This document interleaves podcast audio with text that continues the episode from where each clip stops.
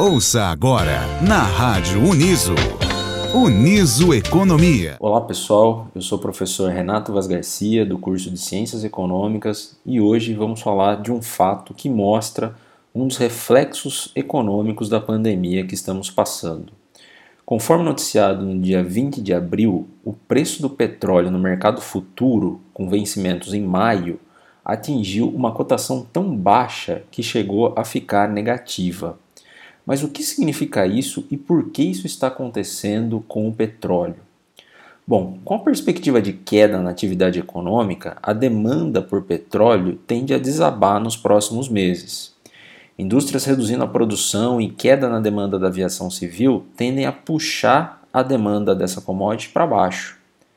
Tendo em vista que a oferta não se ajusta de maneira dinâmica a esse novo cenário, os preços do petróleo estão desabando. Isso vem ocorrendo tanto no mercado à vista quanto no mercado futuro, que é aquele mercado em que a mercadoria é entregue em uma data posterior. O preço do produto no mercado futuro é dado pela diferença entre o preço à vista e o custo de se manter o petróleo armazenado em reservatórios.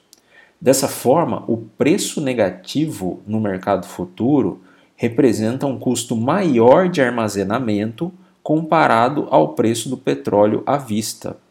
Foi exatamente isso o que aconteceu no último dia 20 de abril com os contratos de petróleo que vencem em maio. Os locais de armazenamento de petróleo estão no limite da capacidade. A demanda pela commodity caiu, mas a oferta não caiu na mesma proporção, de modo que gerou-se um grande estoque. Para se armazenar petróleo nesse cenário, o custo é muito alto, tão alto que ultrapassou o preço no mercado à vista e deixou o preço futuro negativo.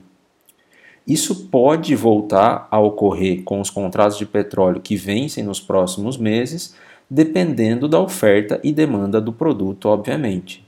O que é certo é que o preço da commodity ainda vai continuar bastante baixo. Esse foi mais um quadro Uniso Economia. Acompanhe outros episódios do nosso quadro no Spotify ou no site da Rádio Uniso. Um grande abraço e até mais. Você ouviu na Rádio Uniso Uniso Economia.